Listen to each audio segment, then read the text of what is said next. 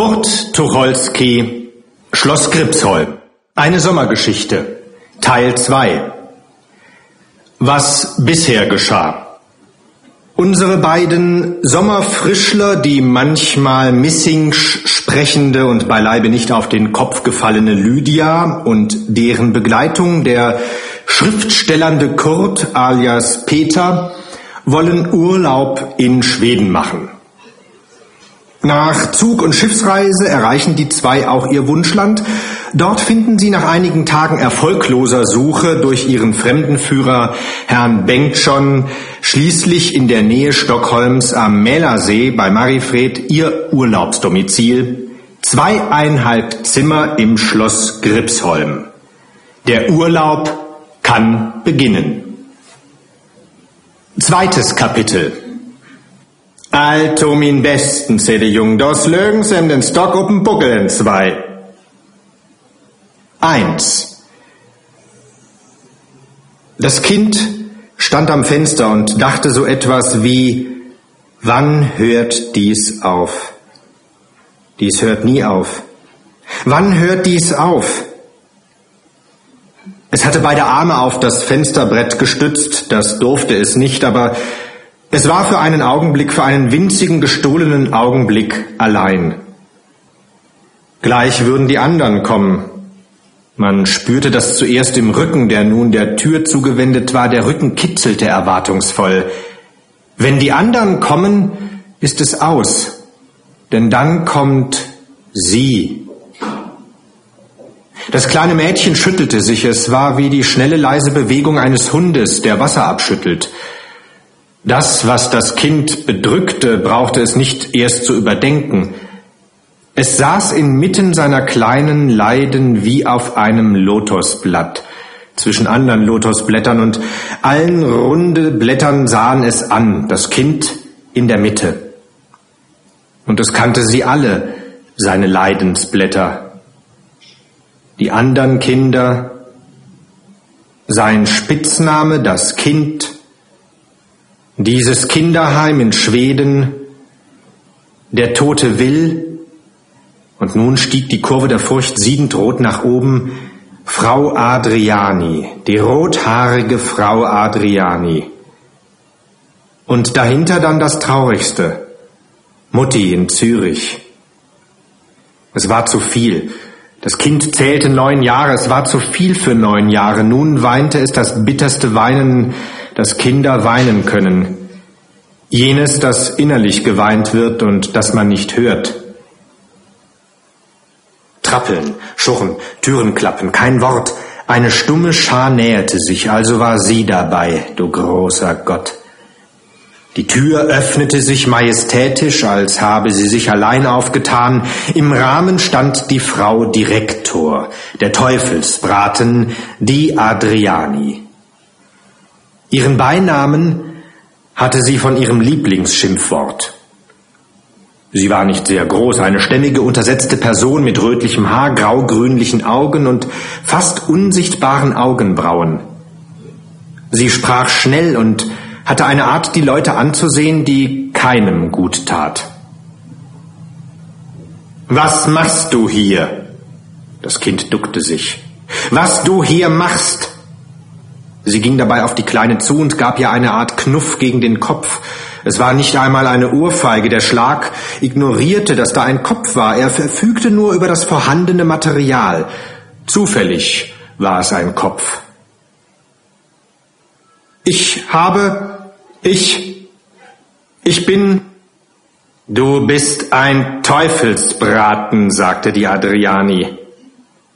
Drückst dich hier oben herum, während unten geturnt wird. Heute Abend kein Essen, in die Schar. Das Kind schlich unter die anderen. Sie machten ihm hochmütig und mit artigem Abscheu Platz. Dies war eine Kinderkolonie, Leggestein, der viele deutsche Kinder waren und auch einige schwedische und dänische. Frau Adriani nützte ihr Besitztum am Mälersee auf diese Weise gut aus. Zwei Nichten halfen ihr bei der Arbeit. Die eine, wie ein Ableger der Tante, gehasst und gefürchtet wie sie, die andere sanft, aber unterdrückt und furchtsam. Sie versuchte zu mildern, wo sie konnte, es gelang ihr selten. Wenn die Alte ihre Tage hatte, waren die beiden Nichten nicht zu sehen. Sie hatte 40 Kinder. Sie hatte keine Kinder und die 40 hatten es nicht gut. Die Frau plagte sich viel um die Kinder, aber sie war hart zu ihnen. Sie schlug. Schlug sie gern? Sie herrschte gern. Jedes Kind, das die Kolonie vor der Zeit verließ, war in ihren Augen ein Verräter.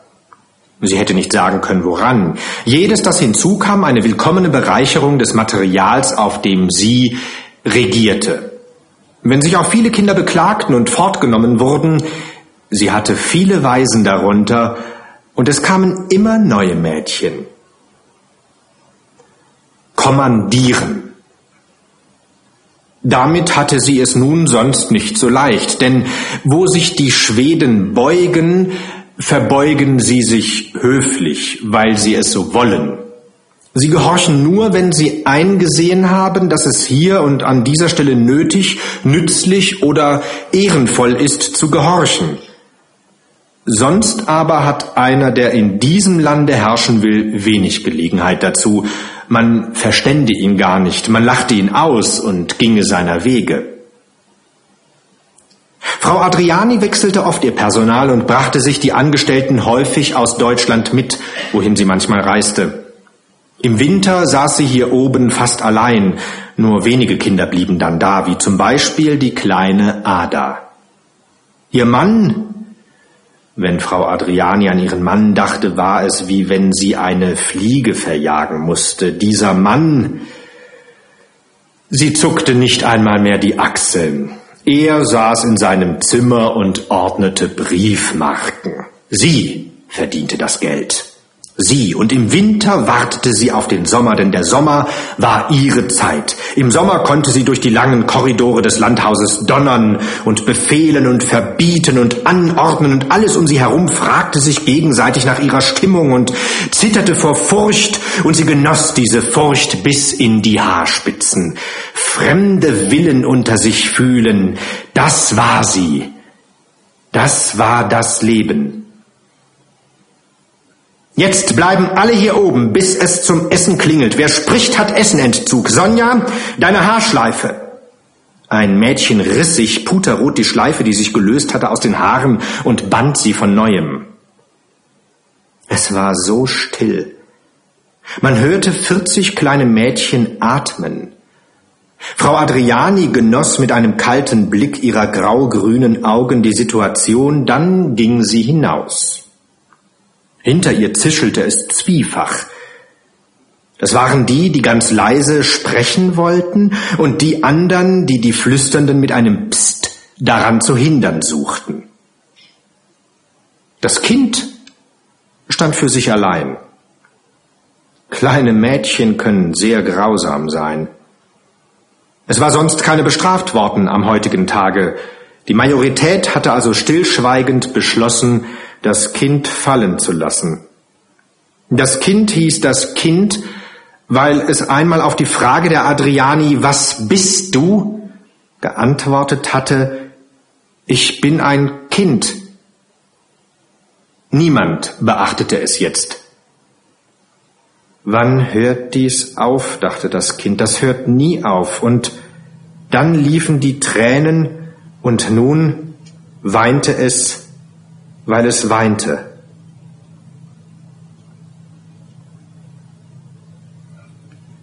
Zwei. Die Bäume rauschten vor unseren Fenstern und sie rauschten mich aus einem Traum, von dem ich schon beim Erwachen nicht mehr sagen konnte, was das gewesen sein mochte. Ich drehte mich in den Kissen, sie waren noch schwer von Traum vergessen. Warum war ich aufgewacht? Es klopfte. Die Post, Daddy, die Post, geh mal an die Tür. Die Prinzessin, die eben noch geschlafen hatte, war wach, ohne Übergang. Ich ging. Zwischen Bett und Tür überlegte ich, wie es doch zwischen Mann und Frau Morgenaugenblicke gibt. Da hat es sich mit der Liebe ausgeliebt. Sehr entscheidende Augenblicke. Wenn die gut verlaufen, dann geht alles gut. Von dem quäkrigen, wie viel Uhr ist es denn bis zum Uhr, na steh du auf, da pickt die kleine Uhr auf dem Nachttisch viel Zeit auf.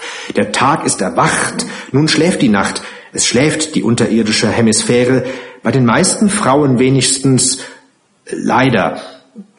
Ich war an der Tür, ein Hand steckte Briefe durch den Schlitz.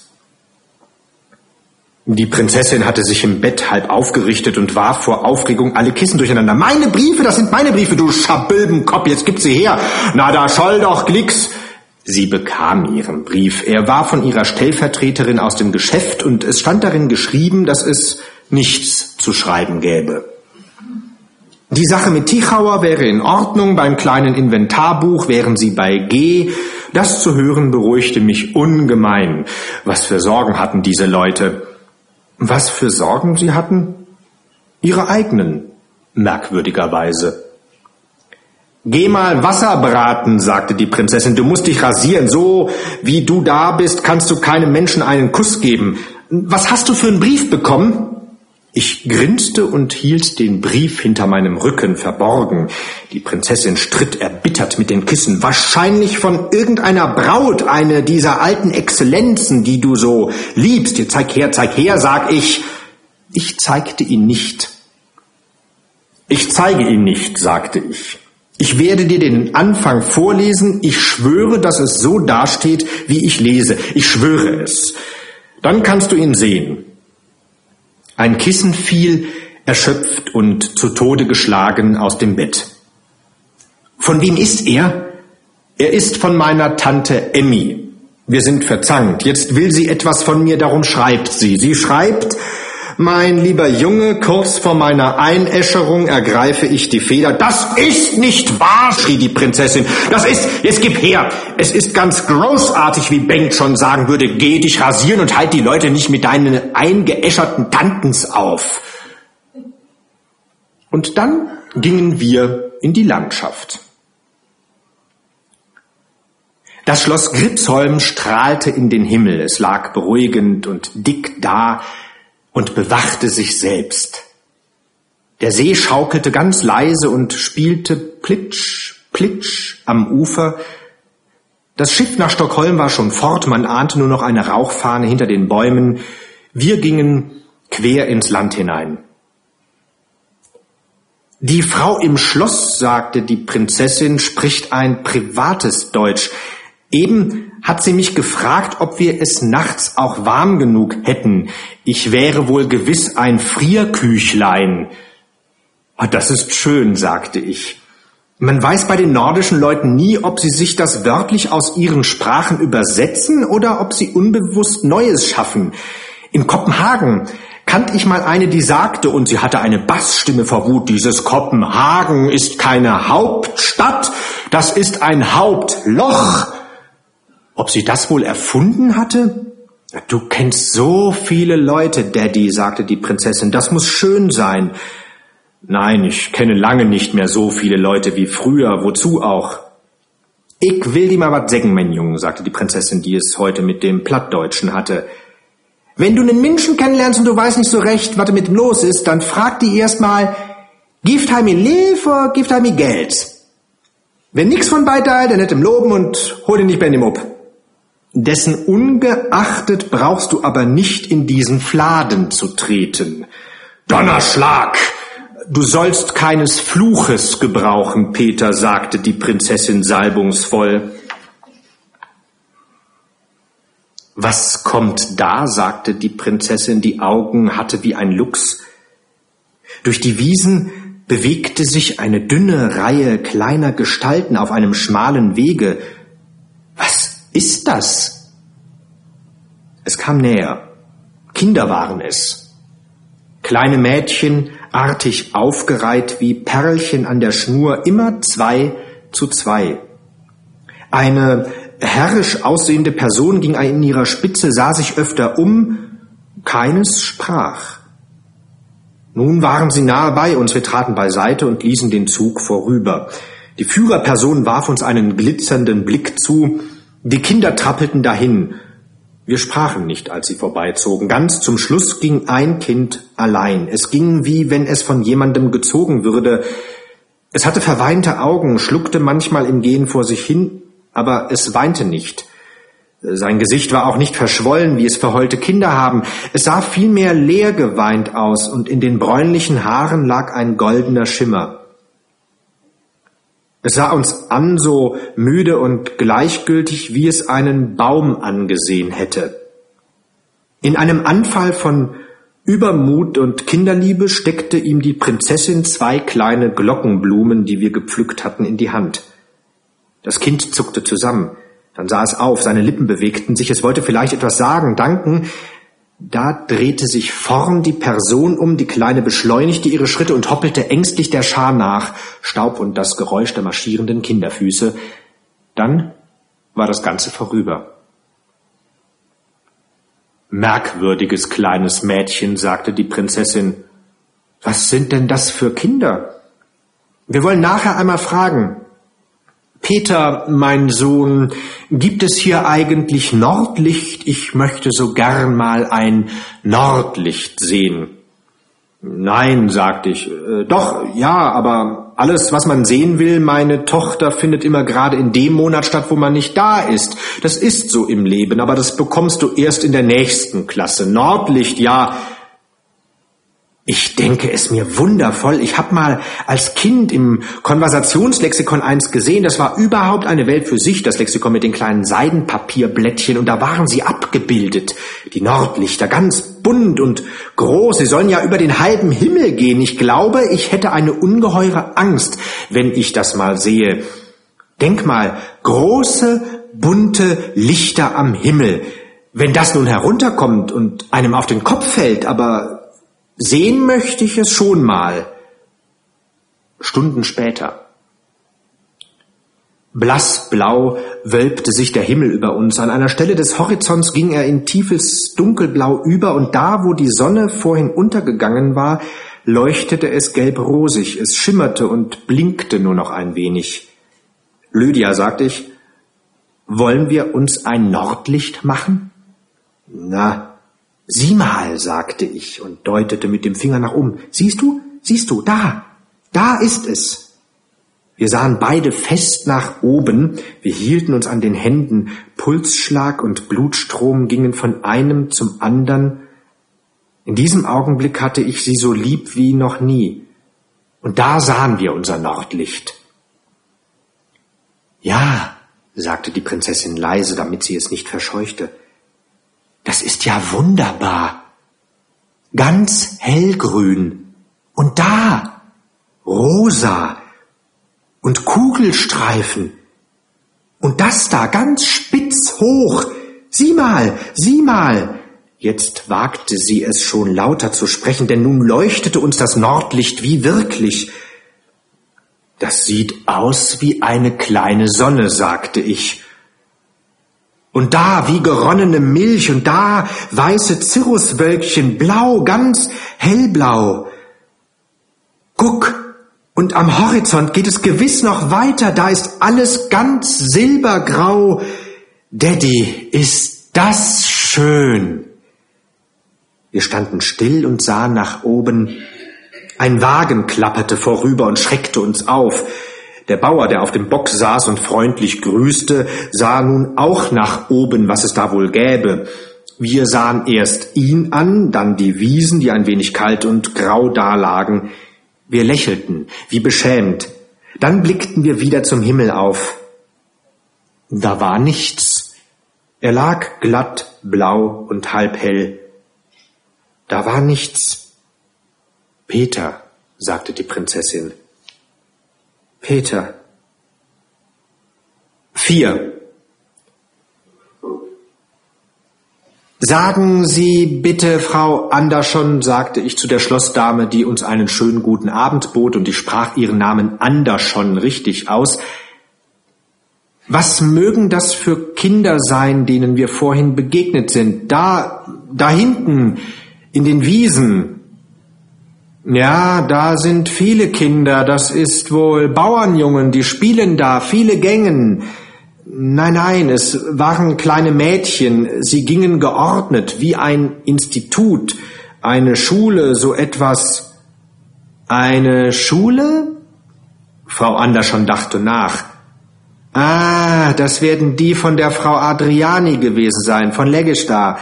Und sie deutete über den See, wo man weit, weit in einer Lichtung recht undeutlich ein großes Gebäude liegen sah. Das ist ein Pensionat.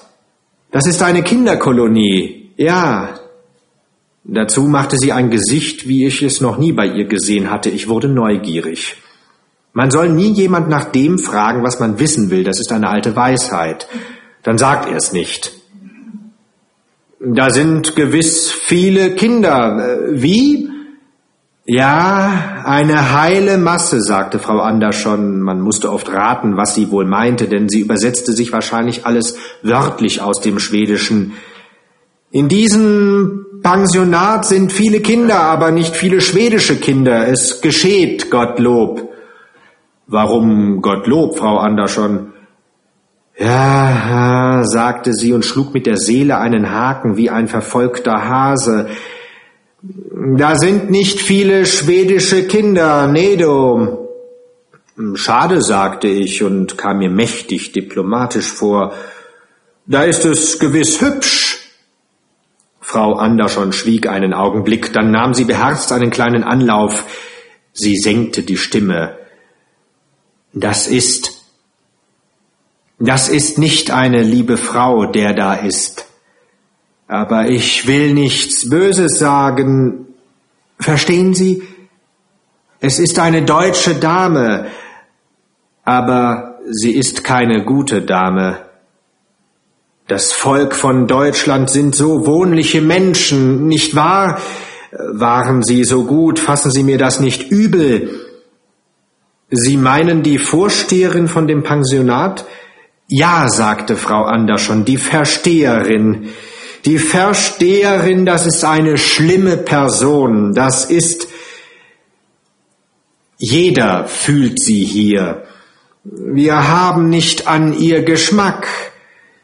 Sie ist nicht gut gegen den Kindern. So, sagte ich und sah auf die Bäume, die leise mit den Blättern zitterten, wie wenn sie fröstelten. So, keine gute Dame? Na, was macht sie denn? Schreibt sie mit Ihnen? Ich will Sie etwas sagen, sagte Frau Andersson, und nun wandte sie sich zur Prinzessin, als ob diese Sache nur unter Frauen abzuhandeln wäre. Sie ist hart zu den Kindern. Die Versteherin, sie slagt die Kinder. Der Prinzessin gab es einen Ruck. Sagt da denn niemand etwas? Ja, sagte Frau Andersson, so schlagt sie sie nicht. Die Polizei kann darein nichts sprechen, sie schlagt ihnen nicht so zu, krank zu werden, aber sie ist unrecht dazu, die Kinder ist sehr bange für ihr. Sie deutete auf ein schlossartiges Gebäude, das hinter Mariefred auf einem Hügel lag. Ich möchte lieber da sein als bei der Kinderfrau. Was ist denn das da hinten? fragte ich. Das ist eine Irrtumsanstalt, sagte Frau Andersson. So, und die Irren haben es besser als diese Kinder da? Ja, sagte Frau Andersson, aber da will ich sehen, ob das Abendmahl fertig ist. Einen Augenblick und sie ging eilfertig, wie wenn sie zu viel gesagt hätte. Und dann war das Abendessen fertig. Wir hatten eine Flasche Whisky aufgetrieben. Das war nicht einfach gewesen, denn wir hatten kein Mutbock, nicht dieses kleine Buch, das die Schweden zum Bezug von Schnaps berechtigt. Aber die Flasche hatten wir und gar so teuer war sie auch nicht gewesen. Braun und blond, black and white, ihr sollt leben. Wir saßen vor dem Haus an einem Holztischchen und sahen zum Schloss hinüber. Ab und zu tranken wir einen Schluck. Zehn schlug es von dem alten Kirchturm. Zehn Uhr. Die Luft stand still. Die Bäume rührten kein Blatt. Alles ruhte. Helle Nächte. Es war eine starre Ruhe, wie wenn sich etwas staute und die Natur den Atem anhielte. Hell. Es war nicht hell, es war nur nicht dunkel. Die Äste drohten so schwärzlich, Sie warteten und wie wenn man allem die Haut abgerissen hätte, schamlos, ohne Dunkel stand es herum, der Schwarze beraubt. Man hätte das schwarze Kleid der Nacht herbeizaubern und alles zudecken mögen, damit nichts mehr sichtbar wäre. Das Schloss hatte sein brennendes Rot eingebüßt und sah fahlbraun aus, dann düster. Der Himmel war grau, es war Nacht, ohne Nacht zu sein. So still, wie es jetzt ist, so sollte es überall und immer sein, Lydia. Warum ist es so laut im menschlichen Leben? Meinen lieben Jung, das findest du heute nicht mehr. Ich weiß schon, was du meinst. Nein, das ist wohl ein für allemal verlöscht. Warum gibt es das nicht, beharrte ich? Immer ist etwas, immer klopfen sie oder sie machen Musik, immer bellt ein Hund, marschiert dir jemand über deiner Wohnung auf dem Kopf herum, klappen Fenster, schrillt ein Telefon. Gott schenke uns Ohrenlieder. Wir sind unzweckmäßig eingerichtet. Schwatz nicht, sagte die Prinzessin, hör lieber auf die Stille. Es war so still, dass man die Kohlensäure in den Gläsern singen hörte. Bräunlich standen sie da, ganz leise setzte sich der Alkohol ins Blut, Whisky macht sorgenfrei. Ich kann mir schon denken, dass sich damit einer zugrunde richtet. Weit in der Ferne läutete eine Glocke wie aus dem Schlaf geschreckt, dann war alles wieder still. Weißgrau lag unser Haus, alle Lichter waren dort erloschen. Die Stille wölbte sich über uns wie eine unendliche Kugel. In diesem Augenblick war jeder ganz allein. Sie saß auf ihrem Frauenstern und ich auf einem Männerplaneten. Nicht feindselig, aber weit, weit voneinander fort. Mir stiegen aus dem braunen Whisky drei, vier rote Gedanken durchs Blut, unanständige, rohe, gemeine. Das kam, huschte vorbei, dann war es wieder fort. Mit dem Verstand zeichnete ich nach, was das Gefühl vorgemalt hatte. Du altes Schwein, sagte ich zu mir, du hast da nun diese wundervolle Frau, du bist ein altes Schwein. Kein Haus ohne Keller, sagte das Schwein, Mach dir doch nichts vor. Du sollst das nicht, sagte ich zu dem Schwein. Du hast mir schon so viel Kummer und Elend gemacht, so viel böse Stunden, von der Angst, dass ich mir etwas geholt hätte, ganz zu schweigen. Lass doch diese unterirdischen Abenteuer, so schön ist das gar nicht, das bildest du dir nur ein. grunzte das Schwein. Das ist also nicht schön. Stell dir mal vor. Still, sagte ich, still. Ich will nicht. Ui, ui, ui, sagte das Schwein und wühlte schadenfroh. Stell dir vor, du hättest jetzt. Ich schlug es tot. Für dieses Mal schlug ich es tot.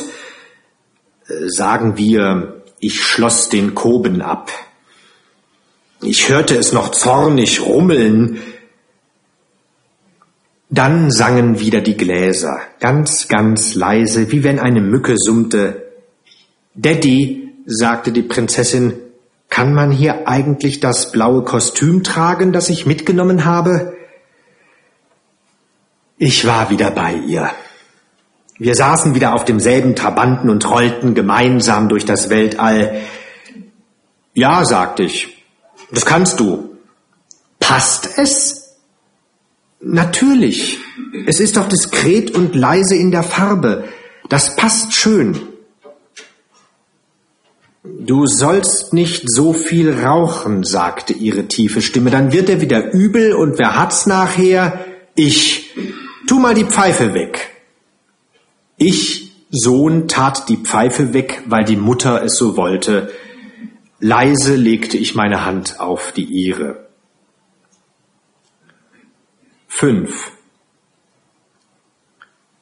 Das Kind lag im Bett und dachte. Denken. Vor langen Zeiten, als es noch einen Vater gehabt hatte, da hatte es mit ihm immer Denken gespielt. Der Vater hatte dabei so gelacht, er konnte so wundervoll lachen. Was tust du? hatte das Kind gefragt. Ich denke, hatte der Vater gesagt. Ich will auch denken. Gut, denke auch. Und er war ernsthaft in der Stube auf und ab gegangen, das Kind immer hinterher, es ahmte genau die Haltung des Vaters nach, würdeschwer, hielt es die Hände auf dem Rücken, runzelte die Stirn wie er. Was denkst du? hatte der Vater gefragt. Ich denke Löwe, hatte das Kind geantwortet, und der Vater hatte gelacht. Nebenan schnaufte Inga und warf sich hin und her. Das Kind war plötzlich wieder da, wo es wirklich war. In Schweden. In Leggestad. Mutti war in der Schweiz, so weit fort. Das Kind fühlte es heiß in sich hochsteigen. Es hatte so viel flehentliche Briefe geschrieben, drei, eigentlich nur drei.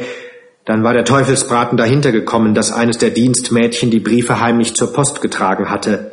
Das Mädchen wurde entlassen, das Kind an den Haaren gezogen und die Briefe, die nun nach der Schweiz gingen, waren musterhaft. Ja, vielleicht musste das alles so sein. Vielleicht hatte die Mutter kein Geld, um das Kind bei sich zu behalten. Und hier oben war es eben billiger. So hatte es ihm die Mutter erklärt. Es war hier so allein. Es war unter den 39 kleinen Mädchen ganz allein und es hatte Angst. Sein Leben bestand eigentlich nur aus Angst. Angst vor dem Teufelsbraten und Angst vor den Elternmädchen, die es anschwärzten, wo sie nur konnten. Angst vor dem nächsten Tag und Angst vor dem Vortag, was von dem nun wieder ans Licht kommen könnte. Angst vor allem, vor allem. Das Kind schlief nicht. Es bohrte mit seinen Augen Löcher in das Dunkel. Dass die Mutter es hierher gegeben hatte. Hier waren sie einmal gewesen vor Jahren, vor drei, vier Jahren, und damals war der Bruder Will gestorben. Er lag da begraben auf dem Kirchhof in Marifred und das Kind durfte manchmal das Grab besuchen, wenn der Teufelsbraten das erlaubte oder befahl. Meist befahl er es. Dann stand es an dem kleinen Kindergrab rechts, die vierzehnte Reihe, das mit dem grauen Steinchen, an dem die Buchstaben noch so neu schimmerten. Aber dort hatte es nie geweint. Es weinte nur manchmal zu Hause um Will um den dicken kleinen Will, der jünger gewesen war als das Kind, jünger, toller im Spiel und ein guter Junge. Hier und da bekam er einen Klaps, aber die Mutter tat ihm nicht weh und er lachte unter seinen Kindertränen und war dann wieder ein guter kleiner Spieljunge. Wie aus Wolle. Und dann wurde er krank. Eine Grippe, sagten die Leute, und nach vier Tagen war er tot. Das Kind roch noch den Arztgeruch, das war nicht hier gewesen, das war ein Taxinge Nesby, nie würde es den Namen vergessen, den säuerlichen Arztgeruch, das Psst, alles ging leise auf Zehenspitzen, und dann war er gestorben. Wie das war, hatte das Kind vergessen. Will war nicht mehr da. Der Bruder nicht, Mutti nicht, Vater weggegangen, wohin? Niemand war da, das Kind war allein. Es dachte das Wort nicht viel schlimmer, es fühlte die Einsamkeit, wie nur Kinder sie fühlen können. Die kleinen Mädchen raschelten in den Kissen, eins flüsterte im Schlaf, das war jetzt der zweite Sommer hier oben, es würde nie anders werden, nie. Mutti soll kommen, dachte das Kind, aber sie müsste es hier fortnehmen, denn gegen Frau Adriani kam auch Mutti nicht auf. Niemand kam gegen sie auf. Schritte? Wenn doch einer, wenn doch einer, wenn doch einer. Morgen war Baden im See, da spritzten ein die Mädchen immer so mit Wasser. Wenn doch einer. Die Hände des Kindes tasteten vorsichtig unter das Kopfkissen, suchten im Laken verschoben alles fort. Nein, sie waren noch da. Unter dem Kopfkissen lagen, verwelkt und zerdrückt, zwei kleine Glockenblumen. Drittes Kapitel. Eins. Wir beugten uns beide über den Brief und lasen gemeinschaftlich Lieber Freund, ich habe in diesem Jahr noch acht Tage Urlaub gut und würde die gern mit dir und deiner lieben Frau Freundin verleben. Ich höre, seid ihr in Schweden. Lieber Freund, würdest du wohl deinen alten Kriegskameraden, der dir in so manchem Granatrichter den Steigbügel gehalten hat, bei euch aufnehmen? Lieber Freund, ich zahle auch das Reisegeld für mich allein. Es ist mir sehr schmerzlich, für mich allein etwas bezahlen zu müssen. Es ist dies nicht so meine Art, wie du weißt. Schreib mir bitte, wie ich zu euch fahre, lieber Freund. Kann ich da wohnen? Wohnt ihr? Sind da viele Mädchen? Soll ich lieber nicht kommen? Wollen wir uns gleich den ersten Abend besaufen? Liebst du mich? Ich sende dir beigebogen in der Falte das Bild meines Fräulein Tochter. Sie wird so schön wie ich. Lieber Freund, ich freue mich sehr, euch zu sehen und bin euer gutes Karlchen. Darunter stand mit Rotschrift, wie ein Aktenvermerk, sofort noch gestern, eilt unbeschreiblich. So sagte ich, da hätten wir ihn. Soll er kommen? Braun war die Prinzessin und frisch. Ja, sagte sie. Jetzt kann er kommen. Ich bin ausgeruht. Und wenn er überhaupt nach acht Tagen wieder wegfährt, Abwechslung ist immer gut. Demgemäß schrieb ich. Wir waren in der Mitte der Ferien. Baden im See, nackt am Ufer liegen, an einer versteckten Stelle, sich voll Sonne saugen, dass man mittags herrlich verdöst und trunken von Licht, Luft und Wasser nach Hause rollt, Stille, Essen, Trinken, Schlafen, Ruhe, Urlaub. Dann war es soweit. Wollen wir ihn abholen? Halen wir ihm ab. Es war ein strahlender Tag, ein Wetter, wie die Prinzessin sagte, ein Wetter zum Eierlegen. Wir gingen auf den Bahnhof. So ein winziger Bahnhof war das. Eigentlich war es nur ein kleines Haus, das aber furchtbar ernst tat und vor lauter Bahnhof vergessen hatte, dass es Haus war. Da lagen auch zwei Schienenpaare, weil die ja zu einem Bahnhof gehören, und hinten kam der Waggon angeschnauft. Einen Zug gab es hier nicht, nur einen Motorwagen. Er hatte sich einen kleinen Schornstein angesteckt, damit man es ihm auch glaubte. Einfahrt, Gezisch, Karlchen. Wie immer, wenn wir uns lange nicht gesehen hatten, machte er eine gleichmütig, freundlich, dümmliche Miene, so, na, da bist du ja. Er kam auf uns zu, der Schatten der kommenden Begrüßung lag schon auf seinem Gesicht, in der Hand trug er ein kleines Köfferchen. Der Bursche war gut gewachsen, und sein leicht zerhacktes Gesicht sah jung und alert aus, wie er das nannte. Guten Tag. Und dies ist, und das ist, gebt euch mal die Hand, und wo hast du denn das große Gepäck? Als die Präliminarien vorbei waren, na Karlchen, wie war denn die Reise? Er war nach Stockholm in einem Flugzeug geflattert und heute Mittag war er angekommen. War es schön? Na, sagte Karlchen und fletschte nach alter Gewohnheit das Gebiss. Da war eine alte Dame, die hatte Luftbeschwerden. Gib mir mal ein Zigarettchen. Danke. Und da haben Sie doch diese kleinen Tüten. Zwei Tüten hatte sie schon verbraucht und dann bekam sie nicht rasch genug die dritte und der Mann neben ihr muss sich nun einen neuen Sommerüberzieher kaufen oder den alten reinigen lassen. Ich saß leider nicht neben ihr. Die sonstige Aussicht war sehr schön und wie gefällt es denn der Gnädigsten hier? Wenn Karlchen gnädigste sagte, woran er selber nicht glaubte, dann machte er sich ganz steif und beugte den Oberkörper fein nach vorn. Dazu hatte er eine bezaubernde Bewegung, den Unterarm mit einem Ruck zu strecken und ihn dann mit spitzem Ellenbogen wieder einzuziehen, wie wenn er nach seinen Manschetten sehen wollte. Wie es der gnädigsten gefiele, wenn der hier nicht dabei wäre, sagte die gnädigste, dann würd ich mich sehr gut erholen. Aber Sie kennen ihn ja. Er schwabbelt so viel und lässt einen nicht in Ruhe. Ja, das hat er immer getan. Wie schön, sagt er plötzlich, dass ich meinen Schirm in der Bahn habe stehen lassen. Und wir gingen zurück und holten ihn. In Schweden kommt nichts fort. Die beiden waren sich sofort und sogleich einig. Merkwürdig, wie bei Menschen oft die ersten Minuten über ihre gesamten späteren Beziehungen entscheiden. Hier war augenblicklich zu spüren, dass sich beide auf Anhieb verstanden. Das Ganze wurde nicht recht ernst genommen. Und ich schon gar nicht. Karlchen war noch genauso wie vor einem Jahr, wie vor zwei Jahren, wie vor drei Jahren, so wie er immer gewesen war. Er hob gerade den Kopf und schnupperte leicht misstrauisch in der Luft umher. Hier ist irgendwas, irgendwas ist hier. Wie? Das sprach er so hin, sprach dabei die Konsonanten scharf aus und trübte wohl auch manchmal das A, wie es sich im Hannöverschen zu tun pflegen. Genauso waren wir damals im Krieg am Ufer der Donau entlang spaziert und hatten gefunden, dass da irgendetwas sein müsse. Es war aber nichts. Ich hoppelte neben den beiden her, die in ein angeregtes Gespräch über Schweden und über die Landschaft, über die Fliegerei und über Stockholm vertieft waren. Die Prinzessin hatten wir in die Mitte genommen, manchmal sprachen wir über sie hinweg und ich badete in einer tiefen Badewanne von Freundschaft sich auf jemand verlassen können.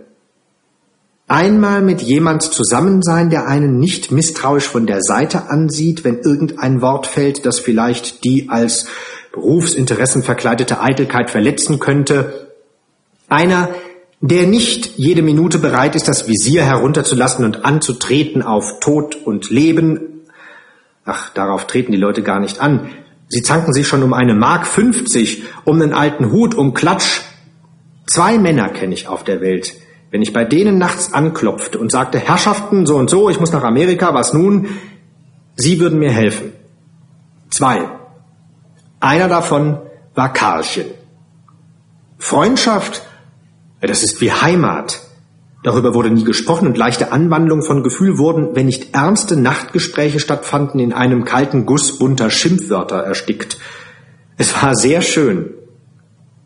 Wir hatten ihn im Hotel untergebracht, weil es in diesen Tagen bei uns keinen Platz mehr gab. Er sah sein Zimmer an, behauptete, es röche darin wie im Schlafzimmer Ludwigs des Anrüchigen. Es wäre überhaupt etwas dünn, das sagte er von allem, und ich hatte es schon von ihm angenommen, dann musste er sich waschen, und dann saßen wir unter den Bäumen und tranken Kaffee. Na, Fritzchen, sagte er zu mir, Niemand wird je ergründen können, warum er mich Fritzchen nannte. Kann man denn bei euch baden? Wie ist der See? Es sind gewöhnlich 16 Grad Celsius oder 20 Remius, sagte ich. Das macht die Valuta. Das sah er ein. Und äh, was tun wir heute Abend? Ja, sagte die Prinzessin, heute wollen wir einen ganz stillen Abend abziehen. Kann man hier Rotwein bekommen?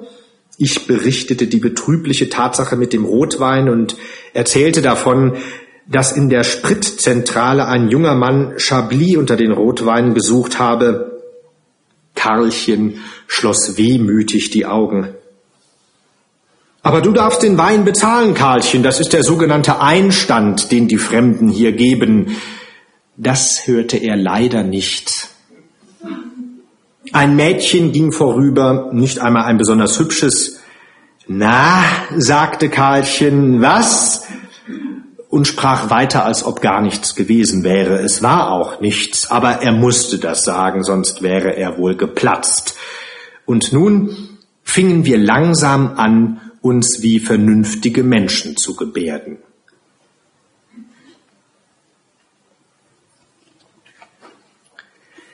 Theobald Tiger alias Kurt Tucholsky.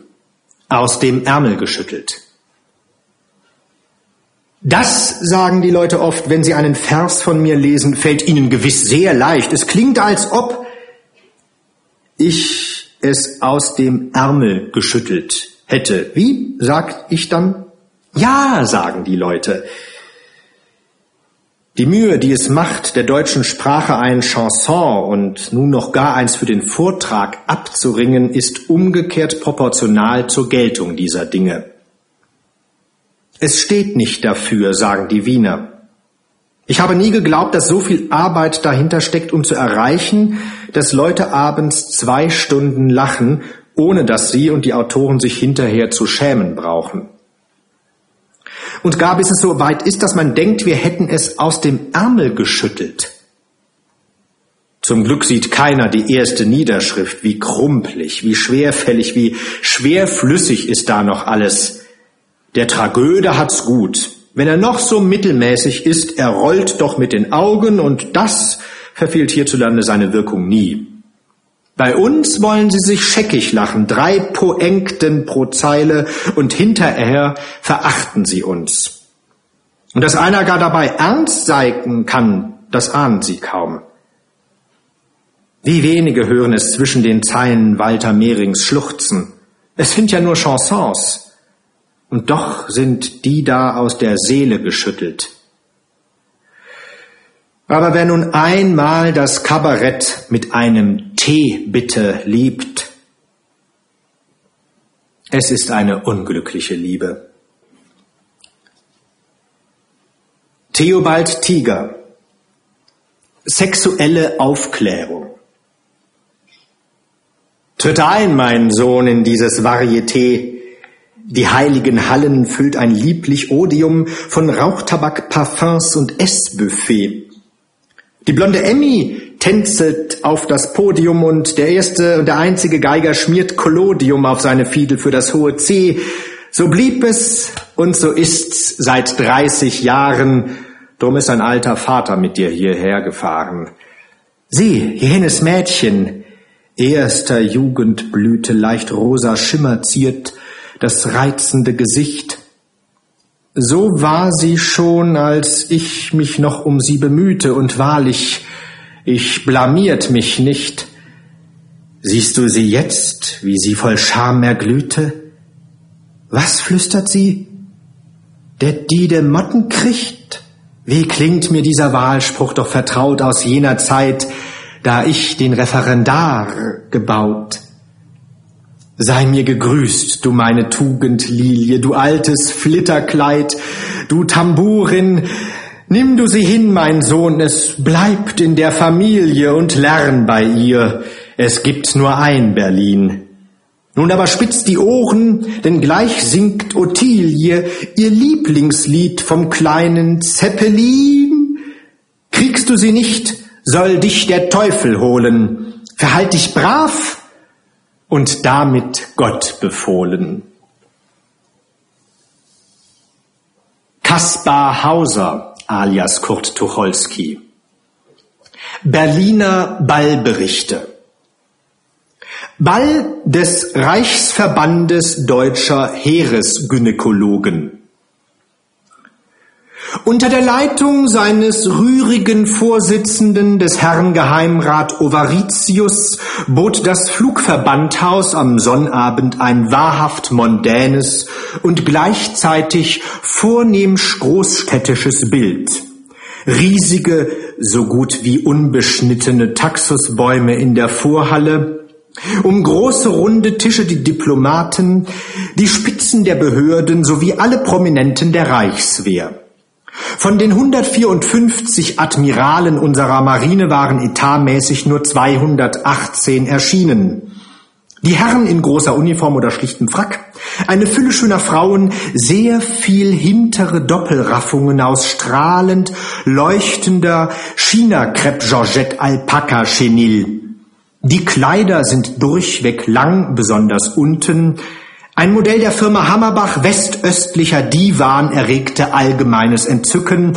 Frau Generalarzt Poschke in Weiß Henny Porten in Blau sah, Prinzessin Adalbert von Preußen, himmelblauer Samt am Rand mit Gold abgefunden, Frau Generalarzt Drüsen, korallenrotes Pastellbrokat, Frau Generaldirektor Rosenthal, doppelkorallenrotes Pastellfeinbrokat, eine Fülle modischer Anregung und schwirrende Weltsprachen.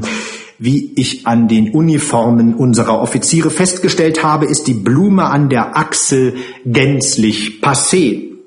Kapellen der fast republikanischen Reichswehr und, soweit sie nicht ausreichten, die Orchester der angeschlossenen Verbände, in der Bierschwemme echt nationalsozialistische Stimmung, Sanitätsstube nebenan, Gedränge und Gewoge, wahrlich das Wort des Generaloberarztes Professor Friedrich regierte die Stunde, Klitoris, die zehnte Muse, hat gesiegt. Ball der Berliner Moselblümchen. Der Reichsverband deutscher Hausfrauen sowie die angeschlossenen Spitzenverbände hatten am Donnerstag zu einem reizenden Ball geladen. Die deutsche Hausfrau, die deutsche Mutter und die deutsche Abonnentin haben wieder einmal gezeigt, mit wie wenig Mitteln man so ein Fest aufziehen kann. Ein Fest, das an Eleganz und Wohlgelungenheit sich dennoch von keinem Pariser Opernball zu verstecken braucht.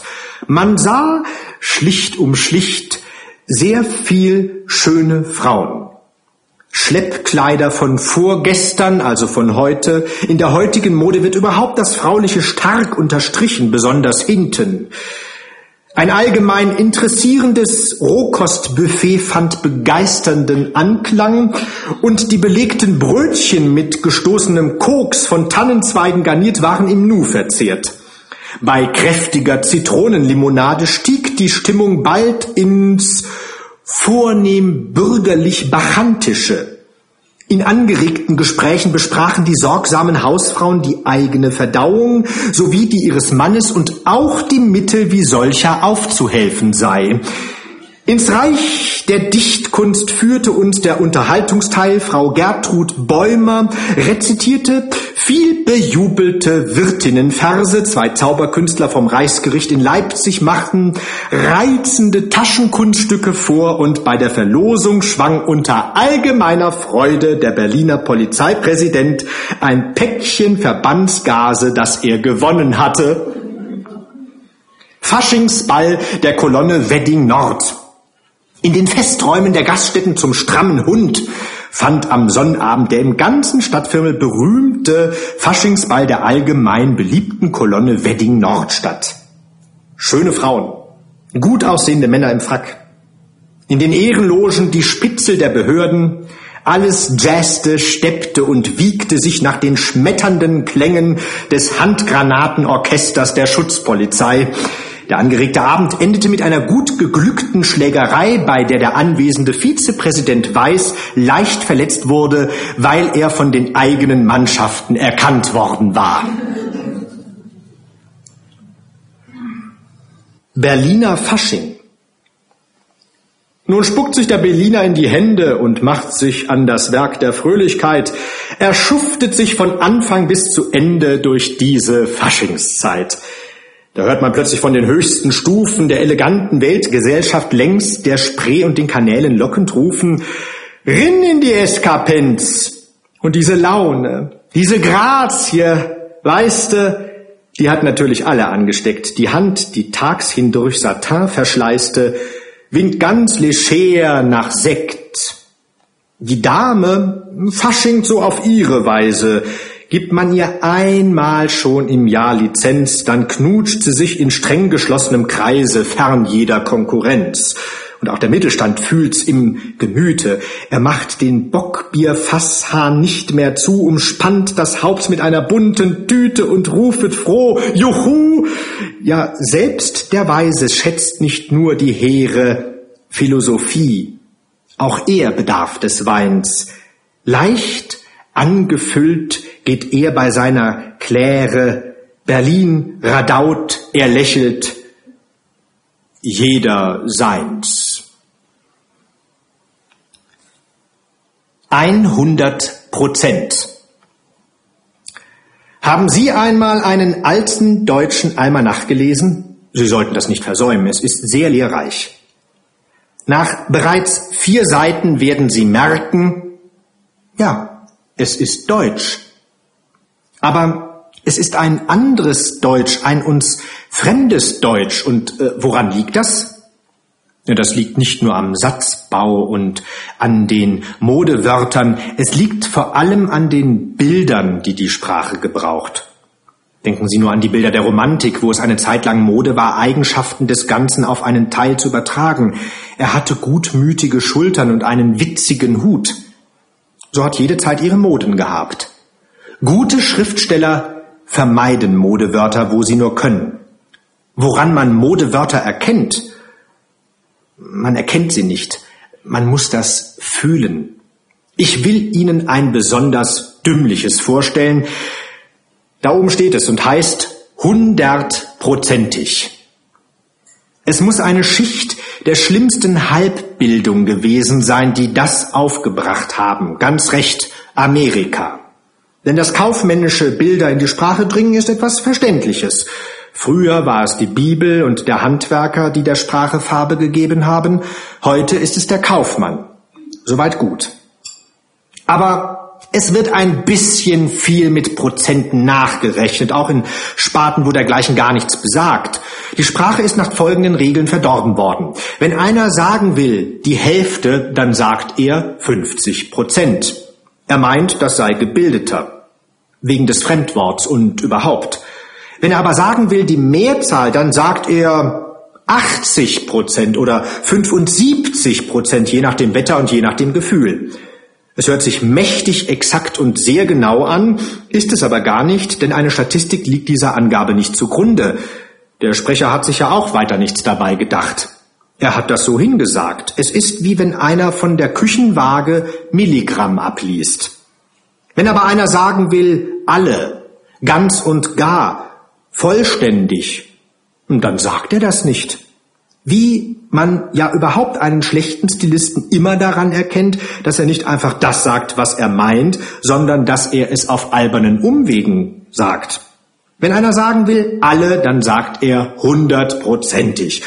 Dann hat er aber was gesagt. Da zittert ja die Watte in den Schultern.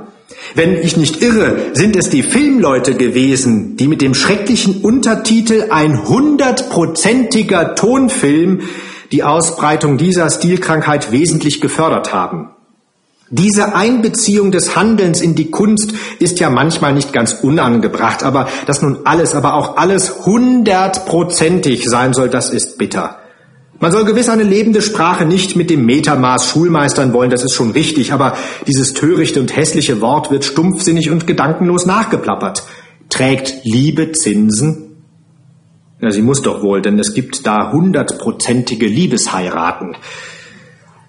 Und einer ist ein hundertprozentiger Mann, wobei noch nicht einmal an die Rücklagen gedacht ist und nicht an die Inneneinrichtung, die mit einer Mark abgeschrieben zu Buch steht. Und wenn Herr Klarierer von der Sofafilm ein hundertprozentiger Fachmann sein hundertprozentiges Ehrenwort gibt, dass 80 Prozent aller Filme, die er herstellt, hundertprozentig volle Häuser machen, weil sich das Publikum zu 60 Prozent aus Rheinweintrinkern zusammensetzt und hundertprozentig begeistert ist, so kann man diesem Ehrenwort etwa zu 0,4 Prozent Glauben schenken.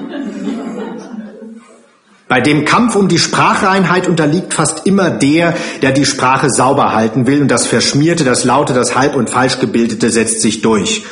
Modewörter, meine Einstellung ist rein menschlich, irgendwie die, dass das Wort hundertprozentig eine hundert und einprozentige Sprachdummheit ist.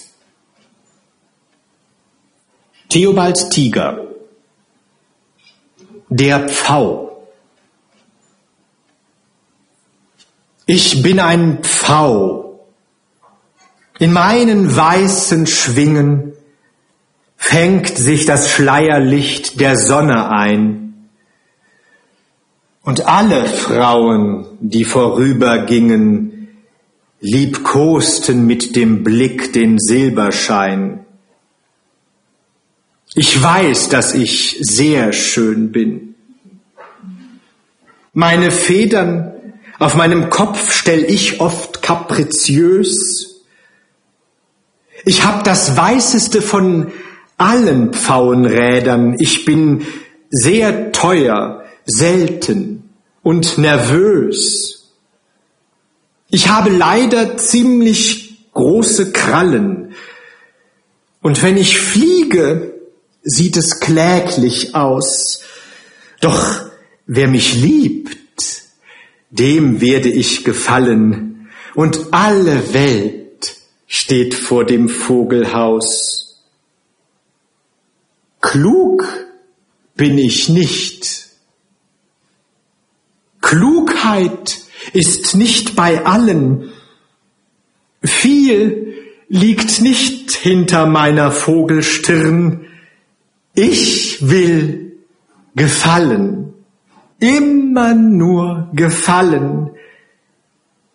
Ich bin ein schöner Pfau.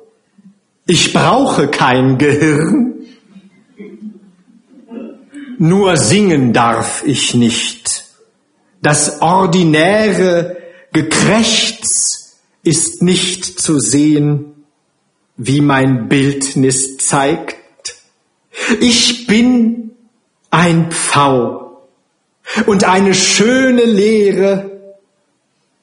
Wer dumm und schön ist, setzt sich, siegt und schweigt.